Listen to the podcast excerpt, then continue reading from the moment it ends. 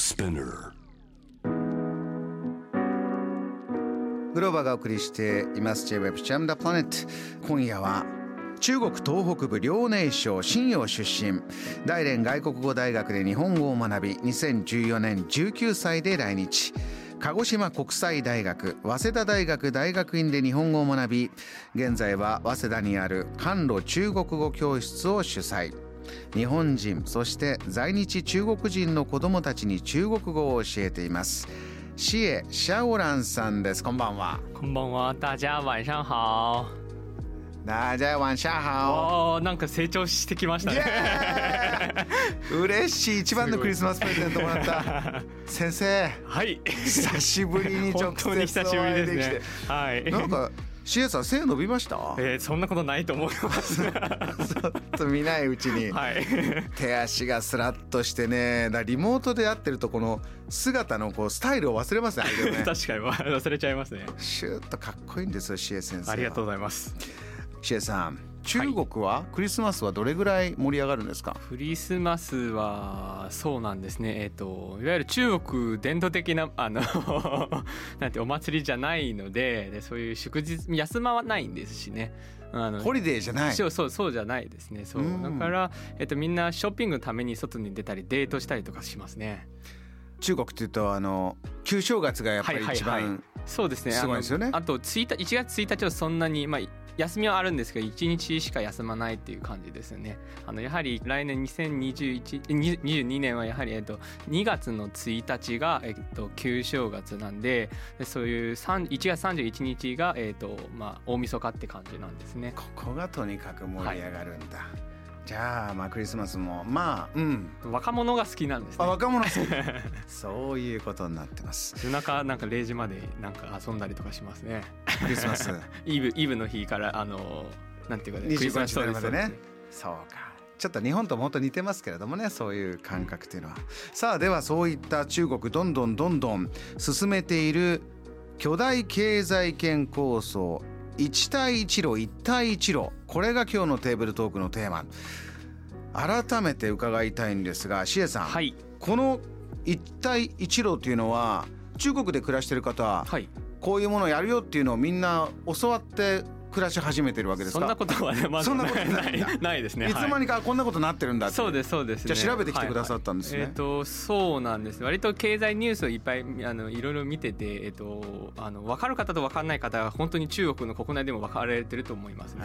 えっ、とまあ中国何をやってるか一帯一路ってあの言える人はどれぐらいいるのかはちょっと分かんないですけど。大きな国です人口そうですね。14億、はいはいはい。さんがまあリサーチして、えーいろいろ伺うね調べてくると今一帯一路、まあ、どういった構想なのか改めて教えてください。そうです、まあ、一帯一路でまず、えー、と中国漢字使ってるので一帯一路って漢字から、えー、と読み取るとすごい分かりやすいと思うんですけど一帯は一の帯っていうことですね、帯はベルトの話ね、ベルト一つのベルト。ねということはシルトあのシルクロードの経済ベルトの話で昔から唐の時代から長安ですね、はい。うん。長安のところから発して、えーとまあ、ヨーロッパまで行くっていう、えー、とシルクロードの、えー、と経済のベルトみたいな感じでこれは一帯の話ですね。シルクロードが大きなこのインスピレーションの下敷きになってるんですね。そうですね。はい唐はい。の都長安から、えーずっと西までつながっていった、ペルシャの方までわーっと行っていた。そうですね。はい。そのベルトをまず一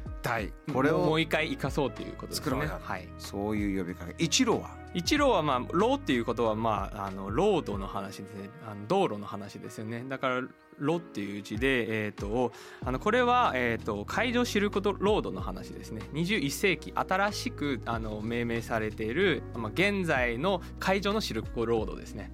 海。海そう。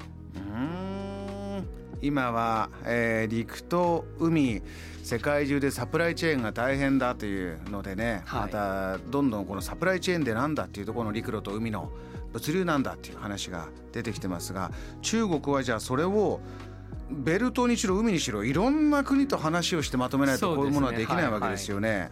どういうふうに進んできたんですか？そうですね。やはり背景としては、えー、と中国は、えー、と2000年代からいっぱいアメリカのあの国債を買ってまして、えーとまあ、いわゆるあのドルをいっぱい持ってるんですね。でドルをいっぱい持っててじゃあ国に中国に持って帰るのは無理なんでじゃあ絶対どっかに投資しないといけないですよね。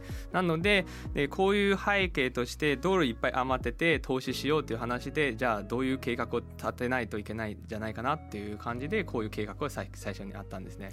これ世界中でいろんな買い物をするときにドルで決済しないといけないっていう、ねはい、世界中のねドル決済で来てたアメリカっていうのは強い国が来てましたけどじゃあそれをまあ逆手にっていうかね。そうですね、はい、これドルは外で使わなきゃいけないんですから、はい、我々としてもこれやりますよと。そうですね。アフリカに投資したりとか。世界のためになるようにね。はい。そういうことで。あと,、えっと中国国内で、えっと人口が多いので生産力が、まあ、あの余ってるんですよね、うん、なので、えっとまあ、鋼鉄とか、えっとセメントとかいろいろ生産あまりあ余っていてなこあの国内では消化できないからで、えっとそういうことで、えっとあのまあ、道路を作る鉄道をつあの作ってあげようとかまだ作ってないところにですねうん、そういうことで、えーと、これは2つ目の背景となりますね。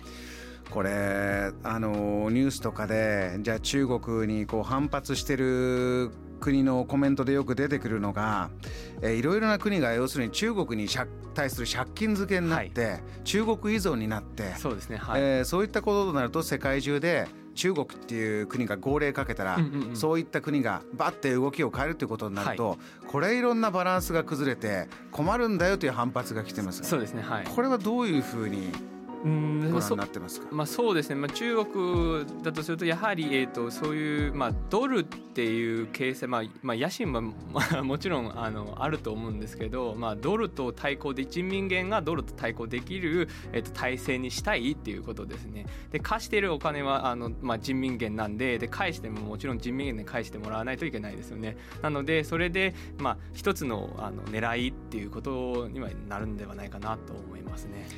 ドル一強の時代から、一度ヨーロッパもね EU でユーロという通貨を作って、えー、力をヨーロッパでしっかり持とうという時代がありました。